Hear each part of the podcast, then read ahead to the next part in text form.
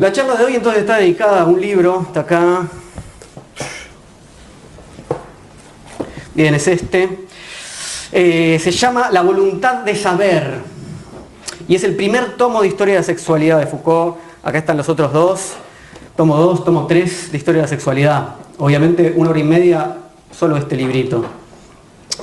Antes de meternos en los problemas que esta obra permite pensar, eh, quiero contarles rápidamente dos cosas. Primero, cómo entra Foucault en el proyecto de historia de sexualidad, de escribir una historia de sexualidad, y por qué, segundo tema, por qué una historia de sexualidad puede ser un, libro filosófico, es raro, digamos, no habría que pensarlo. Entonces, primera cosa, eh, cuando Foucault escribió en 1961 la, famosa, su famosa historia de locura en la época clásica, él ya tenía el plan de escribir una historia de sexualidad. La historia de sexualidad esta la, escribe recién en 1975, pero ya 15 años antes él ya quería escribir una historia de sexualidad. Quiere decir que es algo que él le viene rondando. Leo de la biografía, de una de las biografías.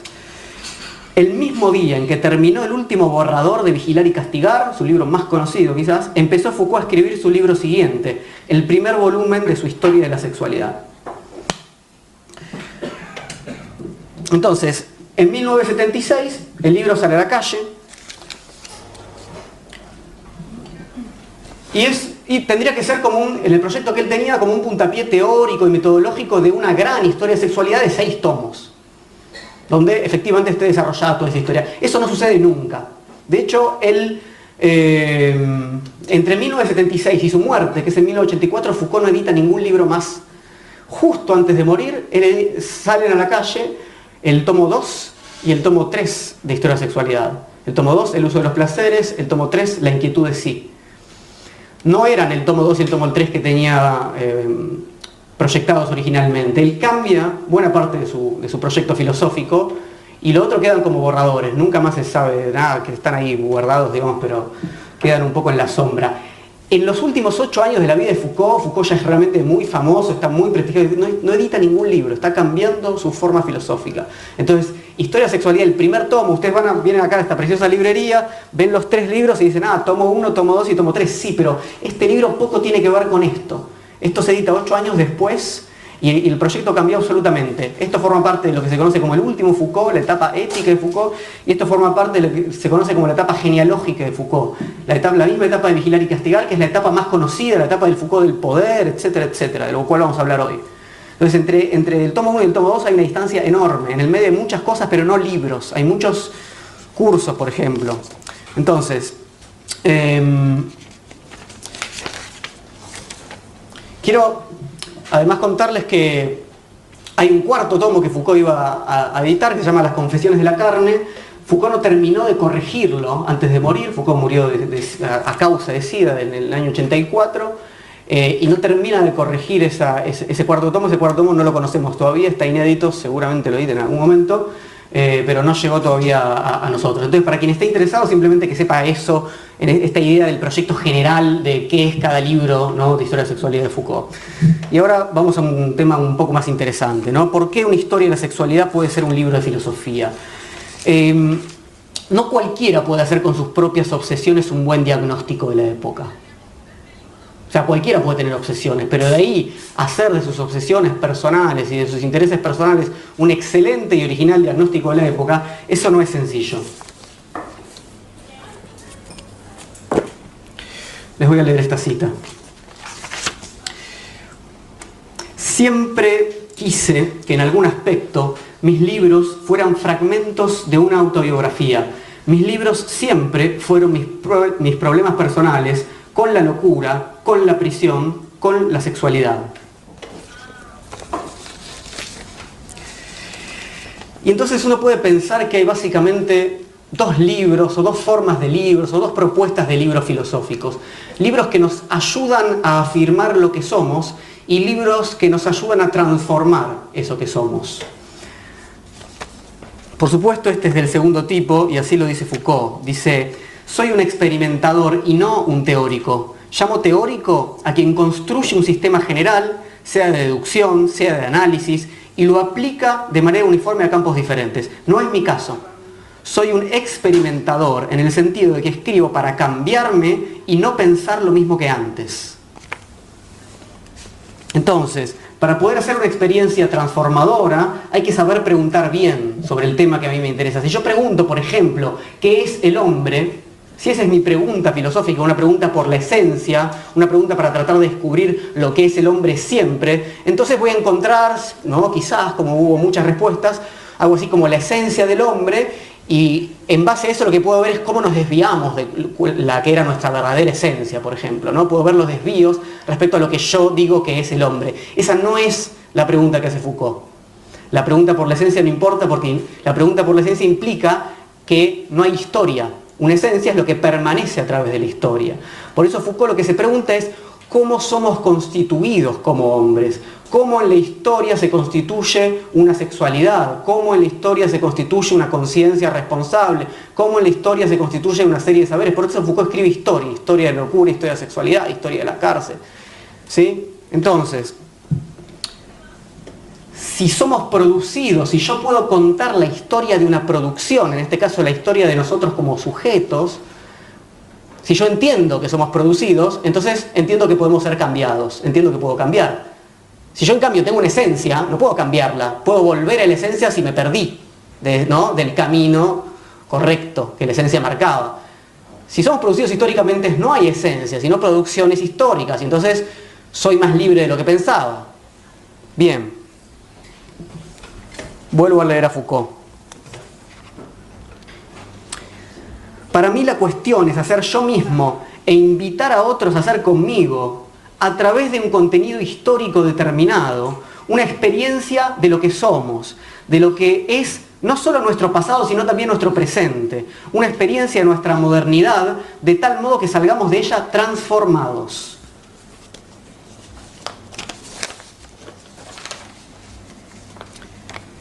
Bien, ¿y qué tiene que ver con todo esto la sexualidad. ¿no?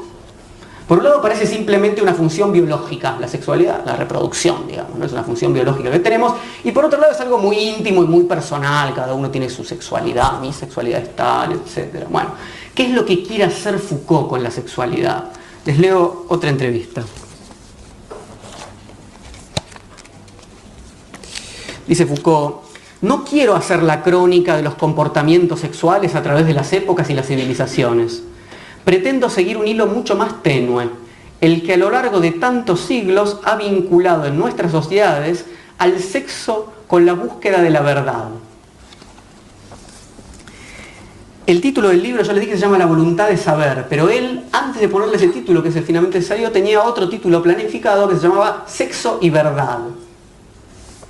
Entonces Foucault se pregunta en este libro, entre otras cosas, ¿por qué para saber quiénes somos, para saber quiénes somos realmente, para buscar nuestra verdad, le preguntamos a nuestro sexo? ¿Cuál es mi deseo sexual? De verdad, eso me va a decir quién soy yo. Vuelvo a leerles a Foucault. ¿A qué se debe, se pregunta él, el que una sociedad como la nuestra, la sexualidad no sea simplemente el factor que permite la reproducción de la especie, la familia, los individuos, o algo que procura placer y gozo. ¿A qué se debe el que se haya considerado como el lugar privilegiado donde se lee, donde se dice nuestra verdad profunda? Porque ahí estriba precisamente lo esencial. Desde el cristianismo, Occidente no ha dejado de decir, para saber quién eres, busca en el interior de tu sexo el sexo ha sido siempre el núcleo donde se anuda, a la vez que el devenir de nuestra especie, nuestra verdad de sujetos humanos. Este libro entonces, además de proponer una antropología filosófica, una, respuesta muy particular a la pregunta ¿qué somos o cómo somos hechos en tanto que somos? Y además de ser un, un gran libro de filosofía política y de filosofía de la historia y de epistemología, pretende ser una herramienta de experimentación, es decir, pretende seguir de algún modo la línea de aquella vieja filosofía griega en la cual era impensable proponer un corpus teórico sin pensar un modo de vida acorde a ese corpus teórico. Para ordenar todo esto, y ahora sí entrando en la cuestión, yo hice, yo elegí una cantidad de temas que se los leo. El primero es la represión, el segundo es la confesión, la identidad, el poder, el dispositivo de sexualidad, la familia de psicoanálisis, la biopolítica y el cuerpo real. Cuando vayamos por biopolítica es cuando ustedes van a decir falta poco.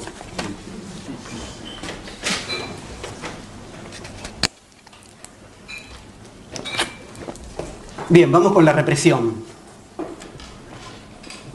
Suena raro eso, ¿no? Vamos con la represión. Foucault empieza su relato con una imagen de la época victoriana, la época de, digamos, del reinado de la, reina Victoria, es la segunda mitad del siglo XIX en Inglaterra, es el momento de la expansión, eh, finalmente el triunfo del capitalismo, la expansión imperial, la, revolución industrial realmente triunfante, etcétera, etcétera. Bueno, además de toda esa cuestión, digamos, económico-política, eh, la burguesía triunfante impuso unas formas, digamos, muy recatadas, ¿no? la época victoriana, sobre todo en relación a la sexualidad. Mientras anteriormente lo que se decía y lo que se hacía sobre el sexo no estaba tan controlado, en el siglo XIX justamente esa libertad fue reemplazada por una represión cada vez más grande y una, una hipocresía, digamos, sobre las prácticas sexuales que quedaron confinadas en la alcoba matrimonial. Ahí sí, pero todo el resto, ¿no? Es el único lugar legítimo, ¿verdad? Dice Foucault, lo que no apunta a la procreación o está transfigurado por ella ya no tiene sitio ni ley no puede expresarse, se encuentra a la vez expulsado, negado y reducido al silencio. Por supuesto que esta sexualidad que el puritanismo no permitía tenía sus lugares de tolerancia, ¿verdad? Los prostíbulos, muchos lo sabrán, eran llamados casas de tolerancia. Em, y por eso Foucault dice lo siguiente, ¿no? lo que no se puede hacer en la casa, dice, y acá lo encontré, ¿o no? Sí, prostituta, prostituta, prostituta. Bueno, se me perdió.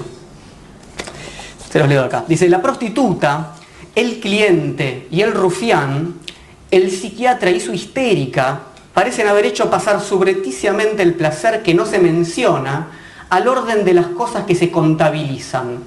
Las palabras y los gestos, autorizados entonces en sordina, se intercambian a precio fuerte. Algunos ya saben muy bien a qué se refiere Foucault con el psiquiatra y su histérica, ¿verdad? Es el comienzo del psicoanálisis. La novedosa técnica de Freud nos permitiría desembarazarnos parcialmente al menos de las represiones. Así comienza.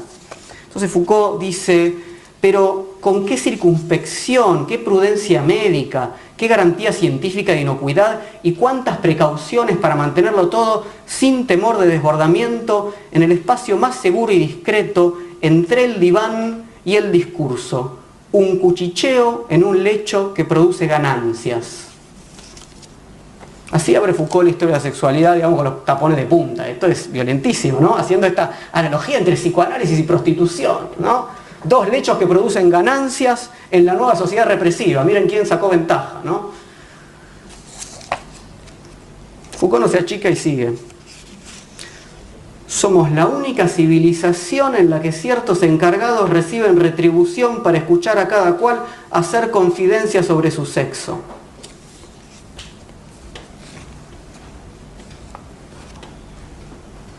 Seguía esto. Como si el deseo de hablar de él y el interés que se espera hubiesen desbordado ampliamente las posibilidades de la escucha, algunos han puesto sus orejas en alquiler. Tremendo. Es para como infamas esas cosas, ¿no? Vamos a ir profundizando esta crítica al psicoanálisis, que parte central de este libro a medida que avancemos. Pero lo importante tener en cuenta acá es que el psicoanálisis habría aceptado, disculpen, digo, tengo que decir el psicoanálisis sabiendo todo lo que implica, porque si no, no podemos avanzar, y después si quiere lo discutimos, aceptó lo que Foucault llama la hipótesis represiva.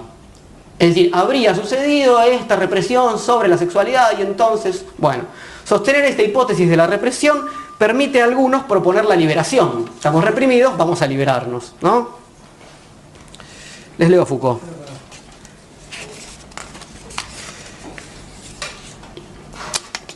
Si el sexo está reprimido, es decir, destinado a la prohibición, a la inexistencia y al mutismo, el solo hecho de hablar de él y de hablar de su represión posee como un aire de transgresión deliberada, dice Foucault. Y sigue, nosotros no hablamos del sexo sin adoptar una cierta pose, conciencia de desafiar el orden establecido, tono de voz que muestra que uno se sabe subversivo. Vamos a hablar de sexo, esto es re, subversivo. ¿no? Esto, bueno, imagínense que esto es la década del 70, ahora quedó como viejo esto, ya no, por lo menos para nosotros, ¿verdad? En algunos ámbitos.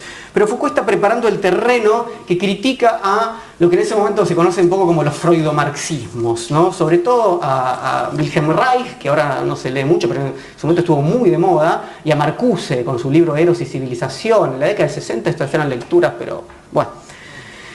¿Qué, más o menos proponían, para decirlo así, corto y bestia como siempre? Que a la represión habría que oponer la liberación, digamos, ¿no? que había que liberarse. ¿no? Y era una liberación total y absoluta en la cual íbamos a llegar, digamos, Foucault dice, hablar contra los poderes, decir la verdad y prometer el goce. Y vamos por fin a tener el goce absoluto liberados. Este tipo de perspectivas que estaban muy de moda en la década del 60, y entonces Foucault lo que dice es, lo dice en el 75, el 76, dice, no nos sumemos a esta propuesta liberadora. No porque él básicamente no esté a favor, digamos, de. porque sea un. alguien que, viene a hablar a favor de la represión sexual. Foucault, ustedes sabrán, es alguien que experimentó mucho personalmente en su vida con eso y murió por, su vida experimentando sexualmente. Eh, no solamente en la comunidad homosexual, sino en la comunidad masoquista, eh, donde en ese momento se corría peligro de vida y Foucault murió de eso, digamos. El problema no es ese, el problema es que quizás se trate de una falsa liberación. Y el problema es que quizás esconda otros modos de opresión. Entonces Foucault dice así,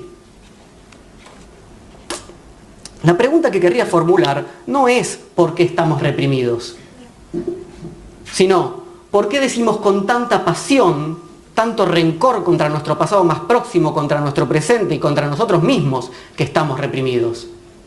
Foucault lo que encuentra es que, todo, es, que se dice demasiado que estamos reprimidos. esa represión es medio extraña, ¿no? si aparece tanto en el discurso. Entonces, empieza Foucault con una hipótesis que, que, es bastante original. Él dice, la modernidad, más que ser un momento de prohibición del sexo y de represión y de censura, es un momento de producción de un saber sobre el sexo. Y para atajarse un poco, lo cual está muy bien, porque no es que no haya represión, dice Foucault, no digo que la prohibición del sexo sea un engaño, sino que lo es tras tocarla en el elemento fundamental y constituyente a partir del cual se podría escribir la historia de lo que ha sido dicho a propósito del sexo en la época moderna. O sea, por supuesto que hubo represión. Ahora, ¿es lo central de lo que sucedió con el sexo en la época moderna? No, esa va a ser la hipótesis de Foucault. Pasamos al siguiente eje, la confesión.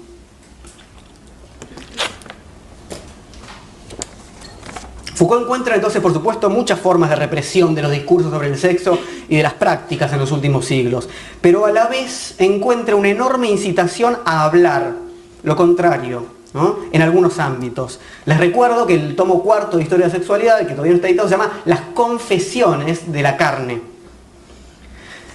En la penitencia cristiana, dice Foucault, se da cada vez más importancia a todas las insinuaciones de la carne, pensamientos, deseos, imaginaciones voluptuosas, delectaciones, movimientos conjuntos del alma y del cuerpo, todo ello debe entrar en adelante y en detalle en el juego de la confesión y de la dirección.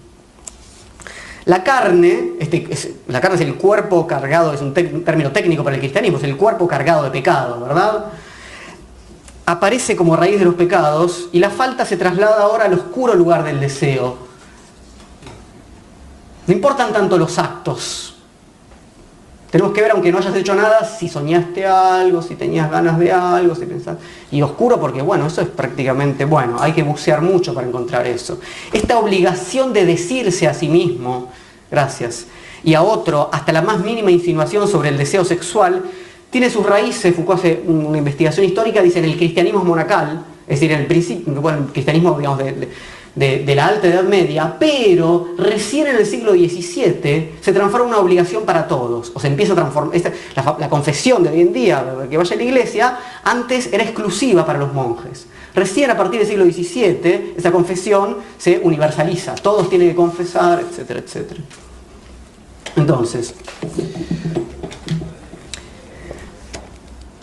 dice Foucault, se planteó un imperativo, no solo confesar los actos contrarios a la ley, sino intentar convertir el deseo, todo el deseo, en discurso. Repito, intentar convertir el deseo en discurso podría ser una definición posible de cierto ideal psicoanalítico. Foucault entiende que esta incitación a decirlo todo, particularmente respecto al deseo sexual, se ve también claramente en la literatura libertina de la época. No solamente, en distintos lugares, porque lo quiere mostrar como eh, una producción de la modernidad más allá de los lugares de confesión típicos. Y entonces, vamos a leer a Sade.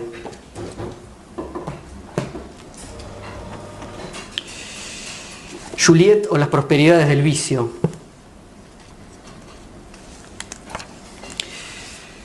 Serás dueño de mis pensamientos como de mi vida. No nacerá en mi corazón ningún deseo que no te comunique, ningún goce que no compartas. Esa comunicación absoluta, es, porque el, eh, Sade escribe así porque no se ahorra ningún detalle, no solamente de lo que hacen, sino de lo que quieren hacer. Y parte del goce es, te voy a hacer esto y todo esto y todo esto, después pasa o no pasa, etc. Pero bueno, ese no ahorrarse ningún detalle respecto al deseo, decir todo el deseo, comunicar absolutamente todo el deseo, hacer todo el deseo comunicable, es el eje que está trabajando Foucault. Y se realiza a través de distintos agentes. Los curas, ya los nombramos, policías, maestros, nombramos a los psicoanalistas, padres, médicos, más allá de este libro, además es un tema central en la obra de Foucault, el tema de la confesión. Foucault trabaja la cuestión de la confesión en el ámbito jurídico, lo trabaja históricamente, ¿sí? lo trabaja en la antigüedad, digamos, en, algún sentido, en la filosofía romana, lo trabaja en la consulta médica. Yo el otro día fui, fui a pedir un apto físico y me preguntaron con quién vivía, Después me preguntaron más cosas de mi familia, entonces yo miré así y la, médica me dijo, es medicina, me dijo, como yo puse una cara, yo puse nervioso, me dijo, esto es medicina. Después me había preguntado mis padres, mis hermanos, todo. Bueno, después lo charlamos si quieren. Eh, veamos, por ejemplo, qué pasó con la sexualidad infantil.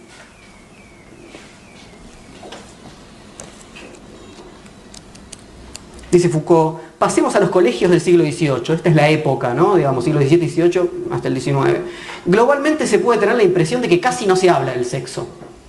Supuestamente, además, buena parte también de los problemas de Freud era que él dijo, ¿no? habló sobre la sexualidad infantil y eso habría sido el escándalo. Foucault quiere cortar con esa idea, que según él medio mitológica, no que haya habido problemas, sino que nadie ¿no? que, fuera una cosa impensable hablar de la sexualidad infantil antes. Foucault dice, Basta echar una mirada a los dispositivos arquitectónicos, a los reglamentos de disciplina y a toda la organización interior para comprobar que el sexo está siempre presente. ¿no? Si hay si la luz, si la cama, si la separación, si los horarios, todo está presente todo el tiempo, que no se lo diga, dice Foucault. Está claro que hay una sexualidad infantil, ¿no? La, sexualidad infantil, dice, es un problema público en el cual los maestros, los padres y los médicos toman parte. Buena parte de esa investigación está en Los Anormales, que es uno de los cursos que da Foucault en el Collège de France, donde Foucault, entre otras cosas, entre otras figuras de los anormales, trabaja con la figura del onanista. Ustedes saben que, la, masturbación en el siglo XIX era un problema médico eh, importantísimo, central, muy grave. Hay muchos tratados y muchos... Eh, muchas cuestiones técnicas para tratar de evitarla. Foucault dice así, la masturbación va a ser la forma primera de la sexualidad confesable, confesar si te tocaste, ¿no? Y me refiero con esto a la sexualidad a confesar. El discurso de confesión, el discurso de vergüenza, de control, de corrección de la sexualidad comienza esencialmente en la masturbación. Entonces ya no se hace tanto hablar a la sexualidad de la pareja monógama, ya no importa tanto eso. No importa lo que haga esa pareja en la cama. En cambio, dice Foucault, se interroga la sexualidad de los niños, a la de los locos y a la de los criminales, al placer de quienes no aman al otro sexo, a las ensoñaciones, las obsesiones, las pequeñas manías o las grandes furias.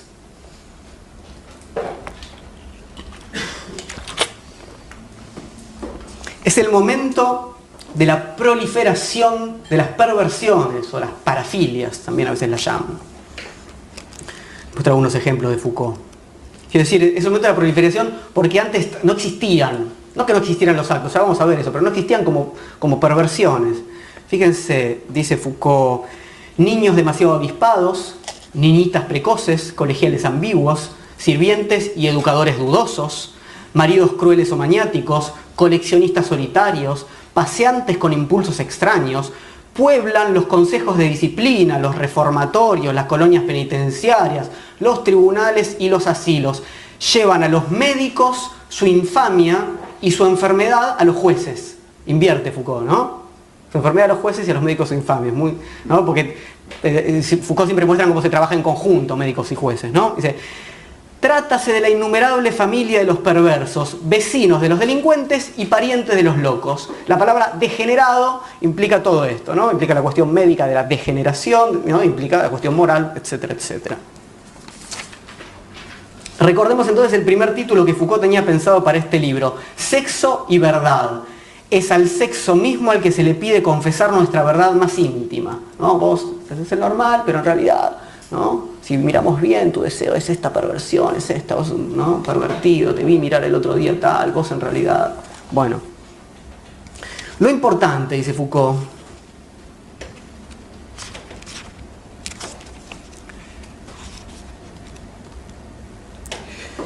es que el sexo no haya sido únicamente una cuestión de sensación y de placer, de ley o de interdicción, sino también de verdad y falsedad que la verdad del sexo haya llegado a ser algo esencial, útil o peligroso, precioso o temible. En suma, que el sexo haya sido constituido como una apuesta en el juego de la verdad.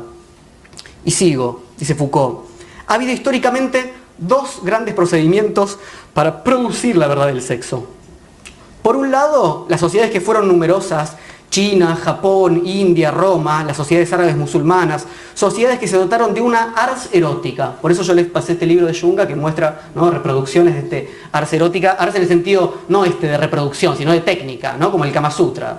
Exactamente, decía, un montón de sociedades, sobre todo orientales, que produjeron de diversas formas de técnicas ¿no? para el goce, para el placer del cuerpo este arte erótico extrae la verdad del placer mismo. ¿En qué momento se llega a la verdad? Bueno, en el momento en que se llega al goce absoluto, ¿no? Y es un saber, además, que se transmite entre maestro y alumno, es un saber de iniciación, ¿no?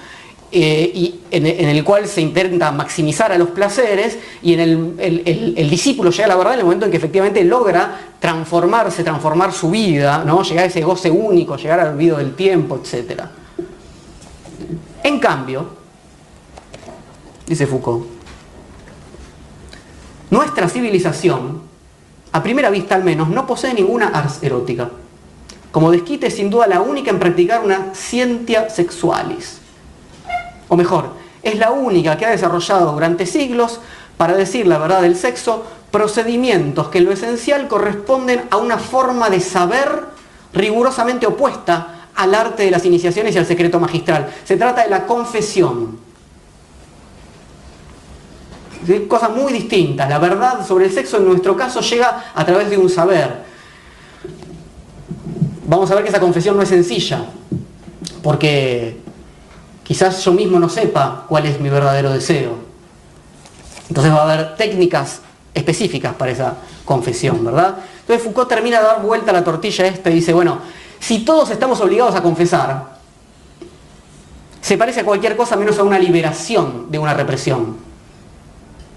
No se parece a una liberación, si lo que tengo que hacer yo es confesar cuál es mi verdadero deseo sexual. Entonces Foucault dice así, es necesario haberse construido una representación harto invertida del poder para llegar a creer que nos hablan de libertad todas esas voces que en nuestra civilización desde hace tanto tiempo repiten la formidable combinación de decir lo que uno es, lo que ha hecho, lo que recuerda y lo que ha olvidado, lo que esconde y lo que se esconde, lo que uno no piensa y lo que piensa no pensar. Desde la confesión cristiana el sexo fue tema central en la confesión y ese régimen de confesión de la verdad individual, yo tengo que confesar mis propios deseos, ha recibido de parte del saber médico y del saber psiquiátrico y psicoanalítico un sostén que hasta ahora no había tenido. Eso es lo que dice Foucault. Porque si yo no quiero decirle nada ¿no? al cura, no le digo nada. ¿no? Y le digo lo que yo sé de mí, pero el psicoanálisis desarrolla una técnica que permite interpretar de alguna manera aquello que ni siquiera yo conscientemente conozco. Entonces Foucault dice, se constituía entonces esa cosa improbable, una ciencia confesión, una ciencia que se apoyaba en los rituales de la confesión y en sus contenidos, una ciencia que suponía esta extorsión múltiple e insistente y se daba como objeto lo inconfesable confesado. Pasemos entonces a la siguiente sección, la identidad.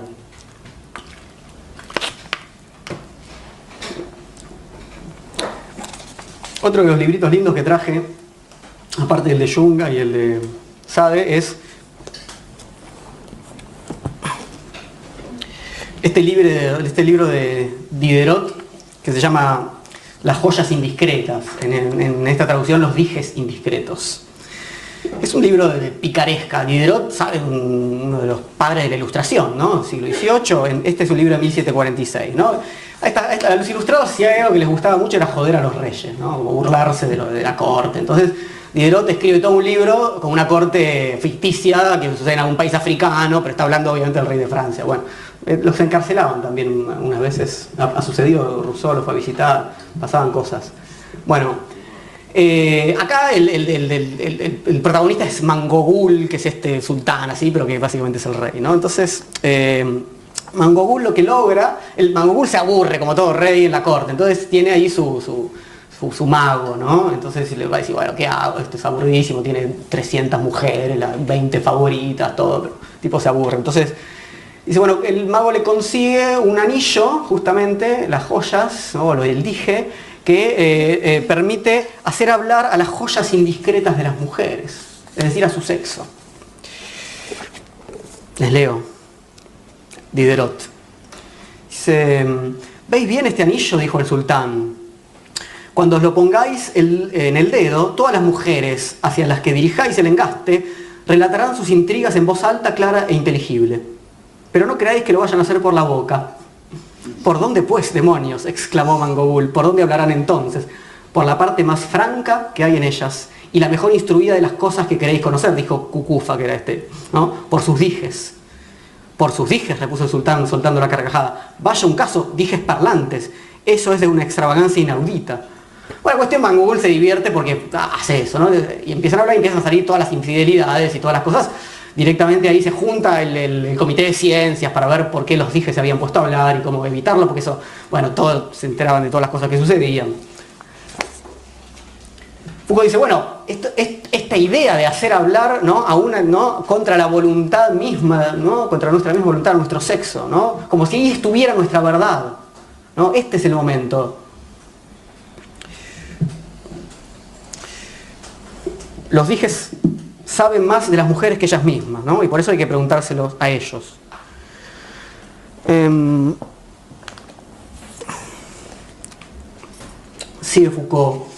El sexo, y por supuesto en el, en el, eje de la identidad, ¿verdad? De respecto a quién soy, a cuál es mi verdadero deseo, ¿no? El sexo, dice Foucault, hace ya varios cientos de años fue colocado en el centro de una formidable instancia de saber, instancia doble, estamos constreñidos a saber qué pasa con él mientras se sospecha que él sabe qué es lo que pasa con nosotros. La pregunta por la identidad, la pregunta por la esencia, la pregunta por quiénes somos individualmente, intenta ser respondida desde el sexo. No tanto como dato biológico, ¿no? sino como sexo discurso, como sexo deseo. Yo soy mi verdadero deseo. Cuando Freud escribió una de sus obras más importantes, una de las más importantes es la interpretación de los sueños, fundamental, elige un epígrafe. Elige un epígrafe, Freud tenía una cultura muy, muy vasta, por suerte, y clásica, ¿verdad? Complejo de Edipo, etc. Bueno, y por supuesto había leído la Eneida de Virgilio. Entonces él elige este epígrafe y dice, eh, si no logro mover a los dioses del cielo, moveré en mi favor al Aqueronte. Es decir, si no logro hacer que hablen por las buenas, voy a ir a los bajos fondos, el Aqueronte es el, infierno. Exactamente lo que sucede con, los dijes, ¿no? ¿A quién hay que hacer hablar? Al deseo más profundo, a, los sueños, ¿no? la interpretación de los sueños.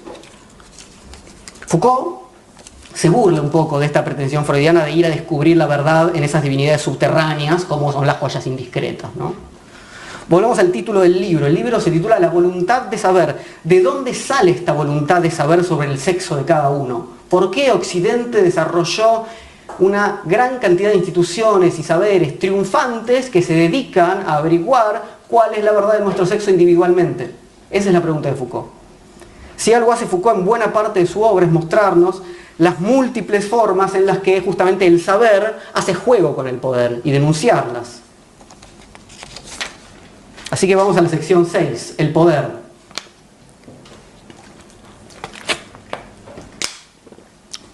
Hablamos mucho de la hipótesis represiva. ¿sí? Para Foucault se trata de la forma más habitual de entender el funcionamiento del poder. Cuando le preguntamos a alguien qué hace el poder, el poder dice que no. No robarás, no matarás, ese es el poder, ¿no? ¿Qué son esos mandamientos? Las leyes mediante las cuales el poder se manifiesta.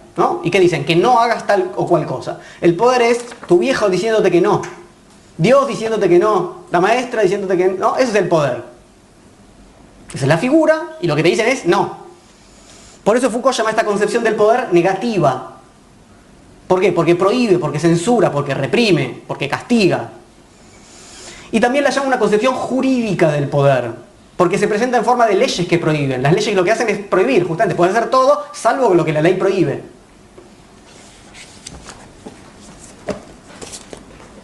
En El poder una bestia magnífica, Foucault dice, creo que tradicionalmente se consideraba que para analizar el poder bastaba con estudiar las formas jurídicas que regían lo que estaba permitido y lo que estaba prohibido. Entonces, quiero saber cómo funciona el poder. Bueno, veo cuáles son las leyes. Veo qué es lo permitido y lo prohibido porque el poder prohíbe cosas y otras las deja pasar es la forma de poder hegemónica, dice Foucault, del poder desde finales de la Edad Media. El poder monárquico. ¿Qué es lo que hace el poder monárquico? Instituye en un territorio un derecho y una justicia propia, el leviatán. ¿no? Lo pacifica y dice, bueno, acá la ley la pongo yo, no se puede hacer esto. Por eso Foucault llama este poder negativo, llama este poder jurídico y llama este poder monárquico. Es lo mismo.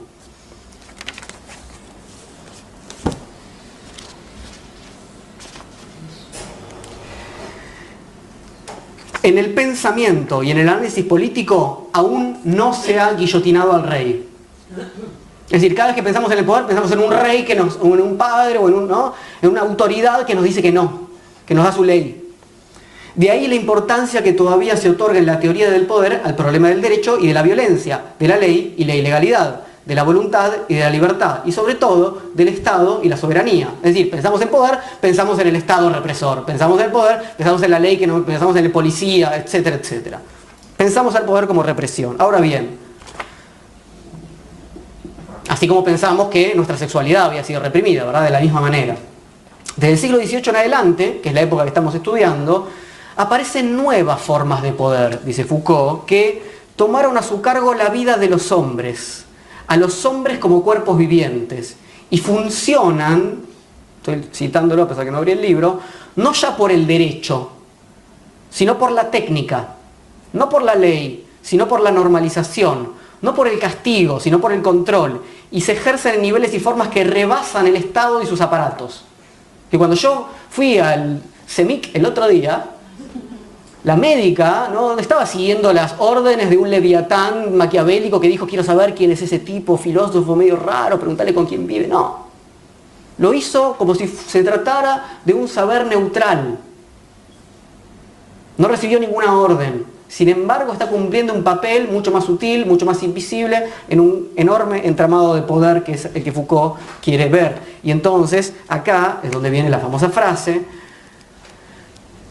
que dice así, se trata de pensar el sexo sin la ley, de prohibición, sin la ley inclusive en términos de instauración de un deseo, y a la vez el poder sin el rey. Es decir, podemos pensar en otros términos. Foucault, insisto, y lo dije al principio, no niega que haya represión y que haya ley, que un policía ¿no? nos venga. O sea, eso existe, por supuesto. Está bien, eso ya está muy estudiado, dice Foucault, todo muy lindo, pero hay un montón de poderes que no estamos viendo y que son más difíciles de ver, porque es evidente la represión, es evidente cuando la maestra te pega y te dice que no, el tu viejo o el policía.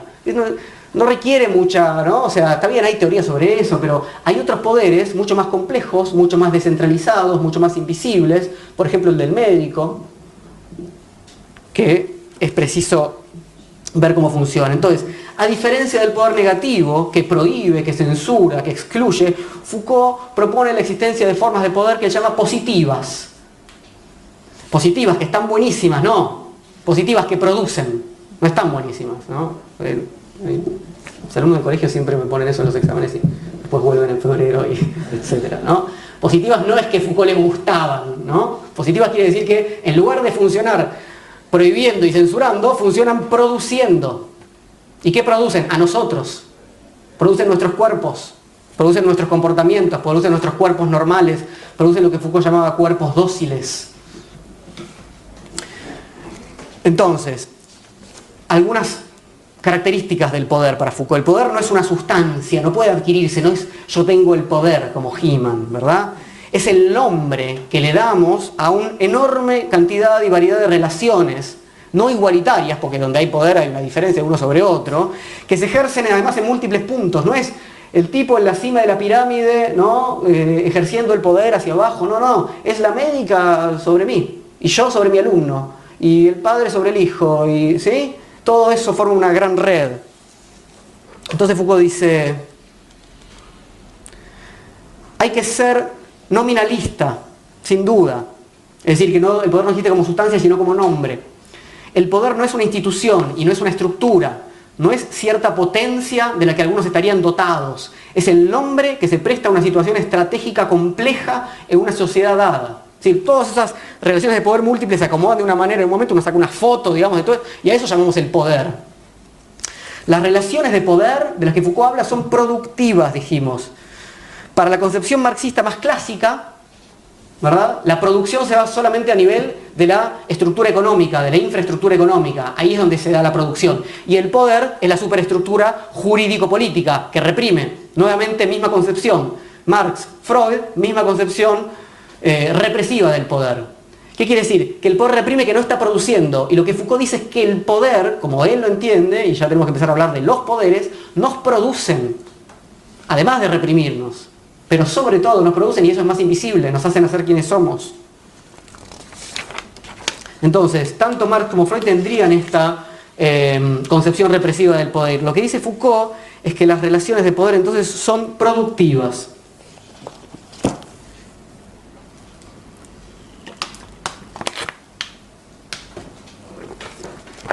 Y les leo entonces Vigilar y Castigar, que les dije que es teóricamente eh, gemelo, digamos, eh, no en el tema, pero sí en, el desarrollo de la teoría de Foucault.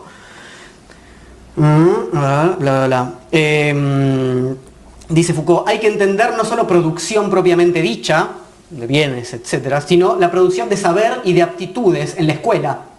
¿Qué producimos en la escuela? Chicos que después de que los eh, estuvieron un montón de años tomando distancia, formando, entregando la tarea, siendo responsables. Eso es lo que producimos. Cuerpos que saben sus distancias unos con otros. Dice, la producción de salud en los hospitales, la producción de fuerza destructora en el ejército. Todos lugares de disciplinamiento en los cuales somos producidos como cuerpos o sujetos dóciles. Se trata de producir entonces sujetos normales, cuerpos dóciles, y se hace, como toda producción, mediante una técnica, lo que Foucault dice nuevamente es, en el colegio todos nos enseñaron que en la revolución industrial, la modernidad inventó nuevas técnicas, la máquina de vapor, después otra, bla, bla, bla. Pero también al mismo tiempo se inventaron técnicas políticas, que en lugar de producir los objetos en la fábrica, las mercancías, nos produjeron a nosotros. Esas técnicas políticas son las que Foucault llama la disciplina o la anatomopolítica y la biopolítica. Ahora vamos a ir un poco sobre eso. Lo que estuvimos hablando sobre todo ahora es de la disciplina. ¿Qué pasa en la disciplina? Los cuerpos son examinados, controlados, ordenados, jerarquizados, adiestrados. No se trata de prohibir nuevamente, se trata de producirlo, se trata de entender que este va a ser más productivo allá y para eso tiene que pasar un examen. Se trata de saber que este chico lo tengo que poner acá para, que rinda. ¿sí? Ese poder, dice Foucault, no viene desde arriba, no es el presidente, no es el soberano el que decide hacer eso, como la ley que la dicta el soberano, sino que se va organizando en forma de red en la que todos participamos, maestros, alumnos, padres e hijos, eh, médicos y pacientes, ¿no? oficinistas y gerentes, etc. Entonces no hay un lugar del poder. El concepto, con esto cambian muchas cosas. Hay mucha gente que se enoja con Foucault, no solamente los psicoanalistas, los marxistas también. ¿Por qué? Porque ya no pueden hacer la revolución en los términos tradicionales, porque no hay un poder que tomar. Porque Foucault ve claramente que cuando se hace esa revolución, que ya para esta época se habían hecho varias, los otros poderes siguen funcionando de la misma manera, porque no están visibilizados. Y en la Unión Soviética, a los que eran contrarios al régimen, se los encerraba en el manicomio con el saber de los psiquiatras. Y ni que hablar de lo que sucedía con los homosexuales o en Cuba, etc. Es decir, hay un montón de formas de funcionamiento del poder que no implican tomar el poder. Hay que resistir a cada una de las formas de relaciones de poder en cada uno de los lugares. Eso no implica que no se pueda hacer la revolución implica trabajar sobre cada lugar en particular, implica descreer que hay algo así como una liberación total. Estas son filosofías que se conocen en general como post-emancipatorias. No hay, más un lugar de la liberación, es, es un cuento bíblico, ¿no? Estamos en el paraíso, somos seres caídos, vamos a volver, nos podemos salvar. No, no hay más un lugar donde no estemos ejerciendo todo el tiempo relaciones de poder entre nosotros. No hay paraíso. Lo que no quiere decir que no podamos mejorar las cosas. Bien, señor Foucault, supongamos que usted tiene razón, no hay el poder, sino una multiplicidad de relaciones de poder. No hay solamente represión, sino producción de comportamientos normales. ¿Qué cuerno tiene que ver la sexualidad con esto? 7. Dispositivo de sexualidad.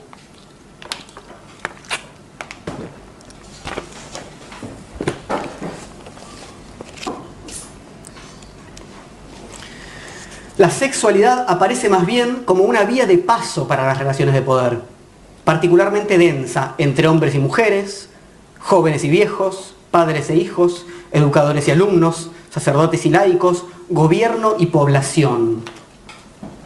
Foucault insiste con que no hay, dijimos, una sola forma en la que poder haya intentado modelar el sexo. No hay una sola forma. Justamente la complejidad de lo que abre Foucault es que hay muchas formas distintas y hay que estudiarlas históricamente, por eso hay que hacer historia. En todo caso encuentra, dice él, cuatro grandes conjuntos estratégicos que despliegan a propósito del sexo dispositivos específicos de saber y de poder. ¿Qué quiere decir todo eso? Dispositivos específicos, que no se hace desde un solo lugar, que implica una arquitectura, que implica un saber que, puede ser el médico o el maestro, pero que el maestro trabaja con el padre, que trabaja con la familia, que trabaja con el compañerito que dice, este está haciendo cosas raras, ¿no? Hay toda una... Y ese dispositivo de saber que eso va a ser bien visto y que entonces hay alguien en el, bueno, en el gabinete psicopedagógico, etcétera, ¿no? Ah, conforma todo ese dispositivo de normalización. Entonces, Foucault lo que hace básicamente acá, de hecho que además es un libro metodológico, después la, historia va a estar en los otros tomos, Foucault lo que dice, bueno, yo encontré básicamente cuatro dispositivos de la sexualidad en la modernidad muy claros, muy eficientes, que funcionaron, que son la mujer histérica, el niño masturbador, la pareja maltusiana y el adulto perverso. Les voy a contar un poquito de cada uno. La mujer histérica es el resultado de la histerización del cuerpo de la mujer. Ya sabemos que no hay esencia ni naturaleza, sino que hay resultado de procesos históricos de producción de saber-poder. La histeria, como patología femenina, que implica en principio un cuerpo saturado de sexualidad, ese cuerpo es ¿no? está, todo el cuerpo puede ser bloqueado por la sexualidad, y que además en la figura esta la ata a la mujer a su función reproductora, que no es solamente una función biológica, sino que es una función moral. La, mujer tiene que ser madre, tiene que ser buena madre, ¿sí? tiene que cuidar a sus hijos. Entonces Foucault dice,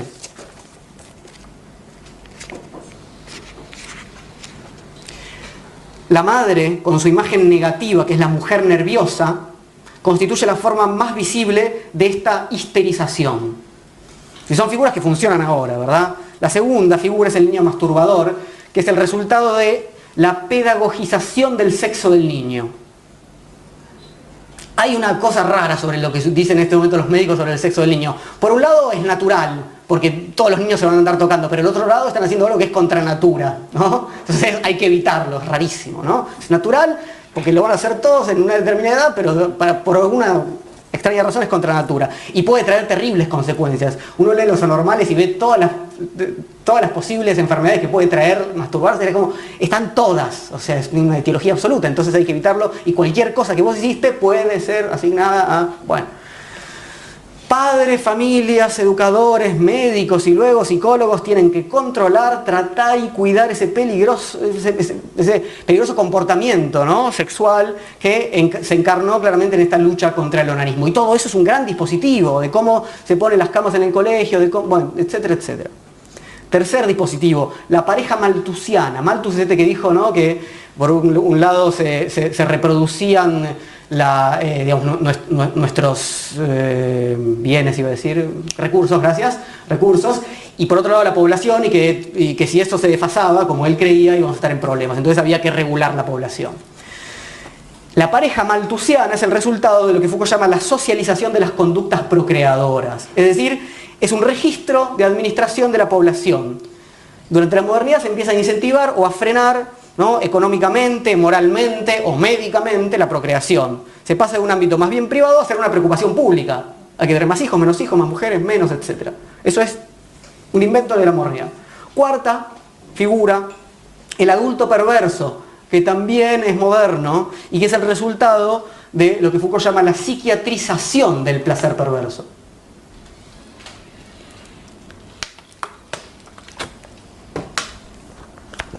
Leo. El instinto sexual fue aislado como instinto biológico y psíquico autónomo. Se hizo el análisis clínico de todas las formas de anomalías que pueden afectarlo.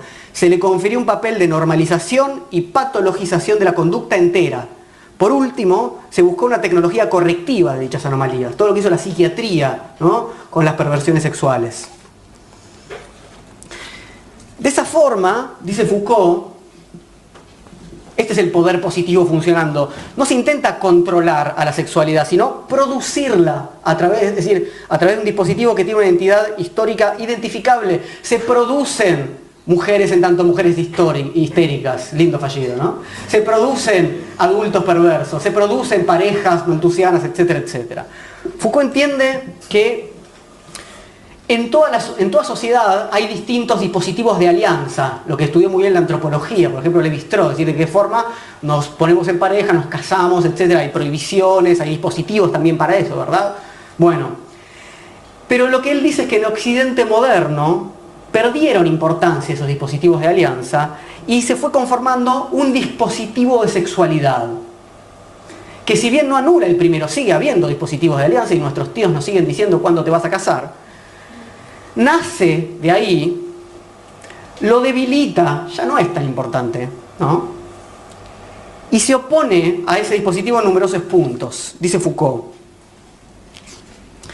El dispositivo de alianza se edifica en torno de un sistema de reglas que definen lo permitido y lo prohibido, lo prescrito y lo ilícito. Con, la forma jurídica, ¿verdad? te puedes hacer esto, esto no, no puedes ser infiel, etcétera, etcétera. El de sexualidad funciona según técnicas móviles, polimorfas y coyunturales de poder. ¿Por qué? Porque la forma de las perversiones y los deseos absolutos es polimorfa absolutamente. Octava sección, la familia y el psicoanálisis. La familia es entonces un condensador del dispositivo de sexualidad y del intercambio con el dispositivo de alianza. Es decir, en la familia ocurren las dos cosas. La familia es resultado del dispositivo de alianza pero por otro lado condensa esto que es la producción a través de los dispositivos de sexualidad. Es lo que Foucault llama en la modernidad una lenta pero decisiva conquista de que este dispositivo de sexualidad le va a ganar al de alianza, justamente. Y va a generar nuevas figuras.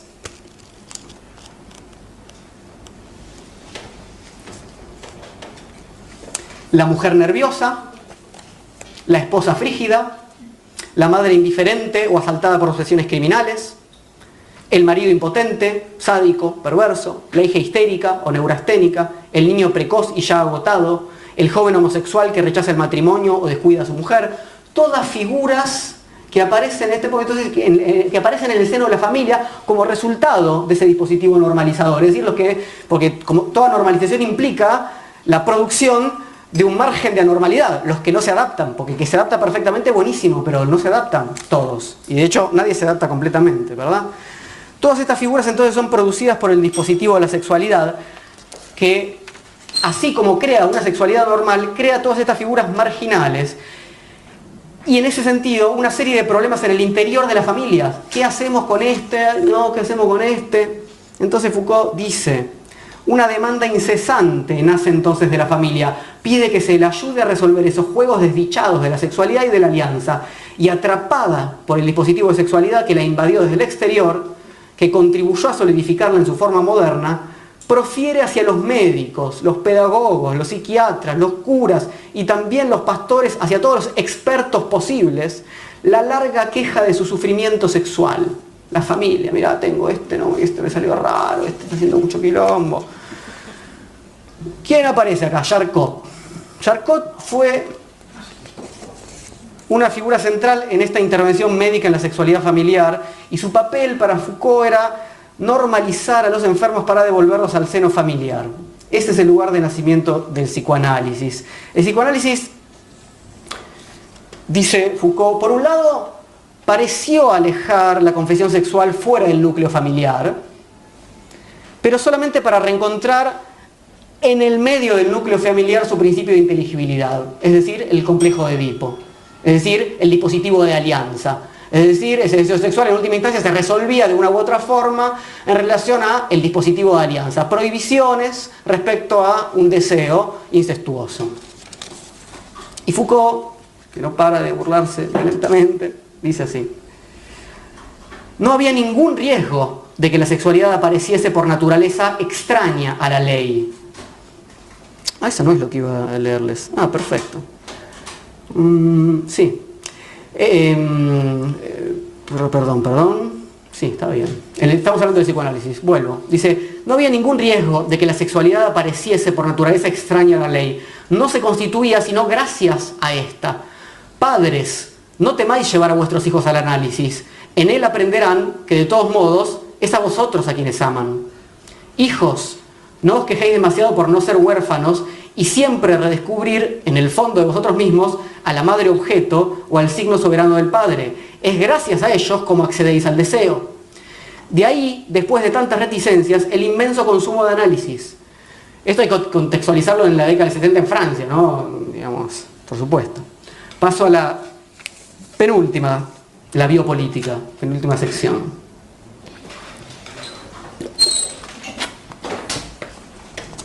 Dijimos que frente a la concepción jurídica o negativa del poder, Foucault propone un poder positivo o un poder productivo, que llega a tocar a cada cuerpo individual para normalizarlo, para asignarle una identidad sexual o para señalar sus desviaciones de la norma. Es un poder individualizante, esto es importantísimo, ¿Qué dice, vos sos rarito.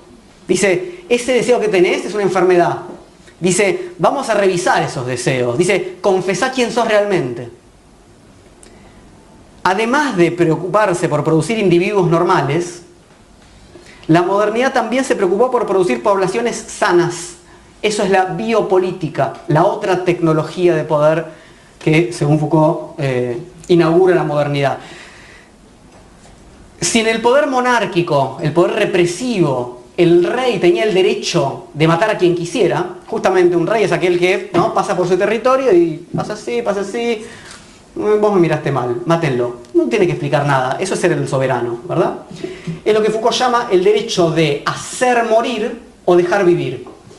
No, no me interesan todos ustedes, los dejo vivir y a él lo hago morir. O sea, ahí doy mi orden, ahí donde va la ley, porque él me miró mal. Yo puse una ley que, dice que si me miras mal vas al muere, listo. Ahora, en la modernidad eso no funciona porque a mí me interesa tener una población sana, productiva, que vaya a la fábrica, etcétera, etcétera. Entonces me interesa administrar esa población como población sana. Esa es la vía política. Nos vamos a ocupar de administrar la vida. Paradójicamente, dice Foucault, eso no termina con las matanzas, ni mucho menos, sino que las exacerbó. por fin el Estado se va a ocupar de la vida, entonces van a dejar de asesinarnos y de, eh, llevarnos a la horca así arbitrariamente. Foucault dice, las guerras ya no se hacen en nombre del soberano al que hay que defender, se hacen en nombre de la existencia de todos. Se educa a poblaciones enteras para que se maten mutuamente en nombre de la necesidad que tienen de vivir. Las matanzas han llegado a ser vitales. Por supuesto pensando sobre todo en el nazismo. fue en cuanto que gerentes de la vida y la supervivencia de los cuerpos y la raza como tantos regímenes pudieron hacer tantas guerras haciendo matar a tantos hombres. Y sigo. Si el genocidio es, por cierto, el sueño de los poderes modernos, ello no se debe a un retorno en la actualidad del viejo derecho de matar. Se debe a que el poder reside y se ejerce en el nivel de la vida, de la especie, de la raza y de los fenómenos masivos de población. Eugenesia, por supuesto, ¿no? mejoramiento de la raza, forma parte de la biopolítica. Entonces, producir una población sana implica purificarla de los elementos impuros o enfermos a nivel interno y a nivel externo, eliminar absolutamente el enemigo, eliminarlo completamente, barrerlo. Foucault dice, podría decirse que el viejo derecho de hacer morir o dejar vivir fue reemplazado por el poder de hacer vivir o arrojar a la muerte. Es decir, ahora me interesa, ahora el derecho del Estado es el de hacer vivir, no solamente es un derecho, sino que es un deber. Bien, ¿cómo voy a hacer eso si no tengo un saber acorde? todo el saber estadístico, de, la estadística moderna, de, cómo funciona la economía a nivel maltusiano justamente, y todo lo que va a venir después, el auge de la biología, bueno, todo esto tiene que ver con esta, producción de una población sana. Lo que implica la biopolítica es como una, es, una imbricación, es un, es un tejido cada vez más denso entre vida y política. De eso se trata, ya no pueden separarse como antes. Y Foucault, esta es una de mis citas que a mí me es muy clara, pero no sé, dice, el poder ya no tiene que vérsela solo con sujetos de derecho, sobre los cuales el último poder del poder es la muerte. Si uno, piensa en el modelo anterior, el soberano, con, sus representantes, pero es directamente el soberano, el juez, el policía, etc., se la ve con un sujeto de derecho. Y bueno, si rompiste el derecho, tengo el poder de matarte. Ese es el poder en el sentido jurídico. Pero ahora, dice Foucault, tiene que vérsela con seres vivos y el dominio que pueda ejercer sobre ellos deberá colocarse en el nivel de la vida misma. Es ahí donde hay que producir una vida acorde a como yo la quiero. No tengo que esperar que lleguen a romper la ley. Tengo que producirlos de tal forma que, no, que, sean productivos para el sistema digamos, eh, reinante, etc. Y que no rompan la ley. Tengo que producirlos normales, tengo que producirlos dóciles, tengo que producirlos sanos. Entonces, regulación de la natalidad, de la mortalidad, desplazamientos ¿sí? dentro del territorio, higiene de la población, censos, vacunaciones, programas sanitarios, eso es la biopolítica. Uno puede decir, bueno, qué lindo, está, buenísimo, yo mando a mi hijo a vacunarse, está bárbaro. Bueno, sí, eh, eh, la biopolítica tiene un costado que, el filósofo contemporáneo Espósito llama la tanatopolítica, ¿no? que es un poco lo que yo les comenté rápidamente en relación al nazismo, ¿verdad? Una vez que la política se mete con la vida eh, desde ese lugar, es un poco peligroso lo que puede suceder. Entonces, en este punto hay que entender por qué Foucault le dedica tanto a la cuestión del sexo.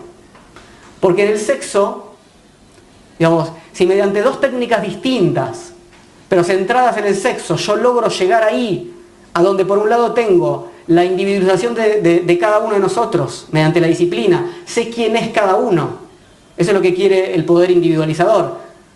Sé quién sos, sé qué haces, sé qué te gusta.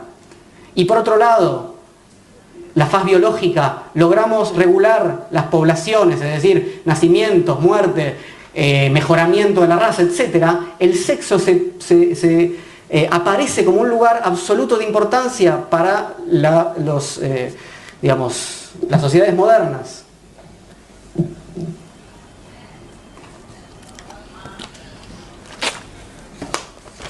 Foucault dice,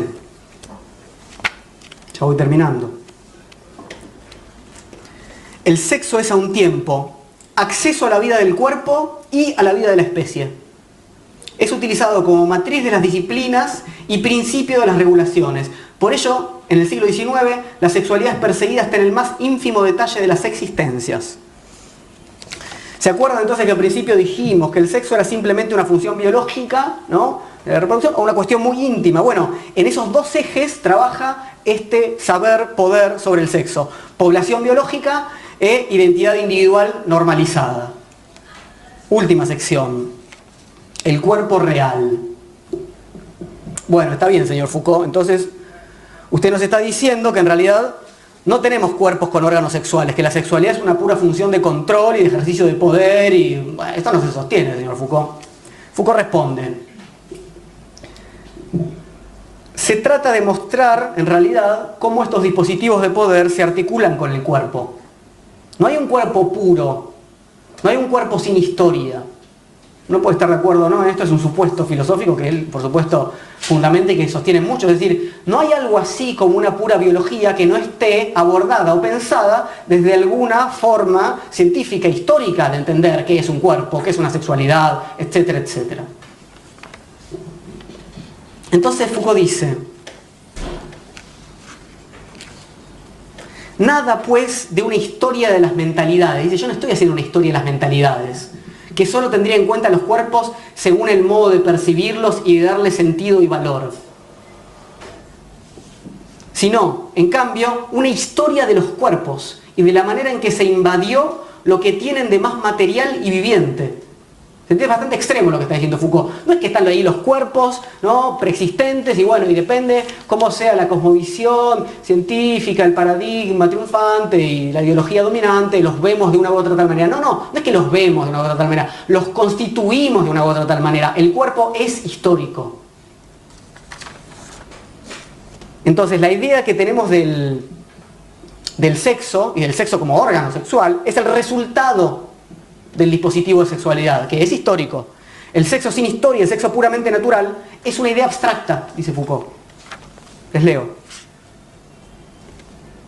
El sexo, esa instancia que parece dominarnos y ese secreto que nos parece subyacente en todo lo que somos, ese punto que nos fascina por el poder que manifiesta y el sentido que esconde, al que pedimos que nos revele lo que somos y nos libere de lo que nos define, el sexo sin duda no es sino un punto ideal hecho necesario por el dispositivo de sexualidad y su funcionamiento. Y sigo.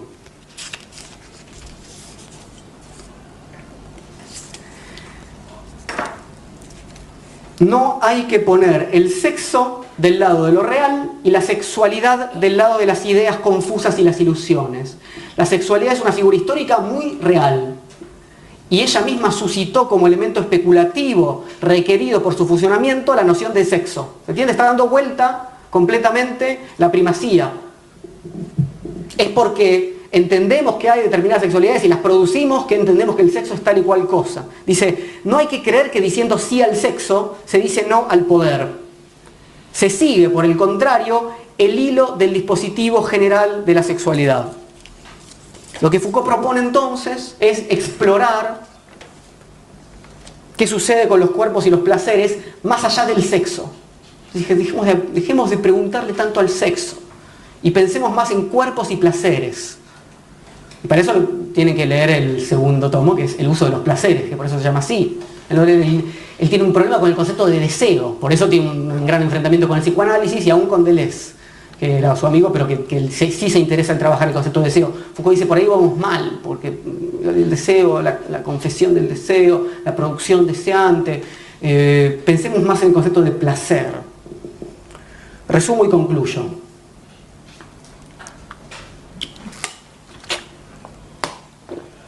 El poder entonces no es sobre todo una bota que nos aplasta, una ley que prohíbe censura, porque eso implica que primero estamos nosotros y nuestra libertad, y después viene el poder y la ruina. Eso es muy ingenuo. Los poderes nos producen, nos constituyen, pero no solamente respecto a lo que pensamos, los poderes producen también nuestro cuerpo, y en este caso nuestra sexualidad. No nos gusta pensar esto porque nos gusta que, pensar que hay una libertad absoluta, una naturaleza, una esencia, sobre todo se nos exige tener una identidad, seguir siendo quienes somos. Es la pregunta policial por excelencia. ¿Usted quién es? Identifíquese. Es lo que dice el médico. Lo dice con muchas preguntas, pero quiere saber eso, quiere saber exactamente quién soy yo. Me pregunta todas mis costumbres para saber eso.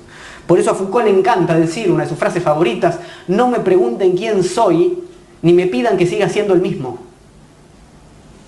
Voy a ser atravesado por todos los exámenes del poder. Voy a ser aquel que se sacó tales notas en la primaria. Todo, estoy atravesado por exámenes. Trabajó en tal lugar, el médico le dice tal cosa, el, psiquiatra le da tal eh, diagnóstico, etcétera, etcétera. La policía, ni que hablar. Todo eso implica intentar encerrar esa identidad. Bueno, voy a cerrar con una frase y voy a ir a pedirle su dinero y, nos quedamos a charlar. La frase dice así.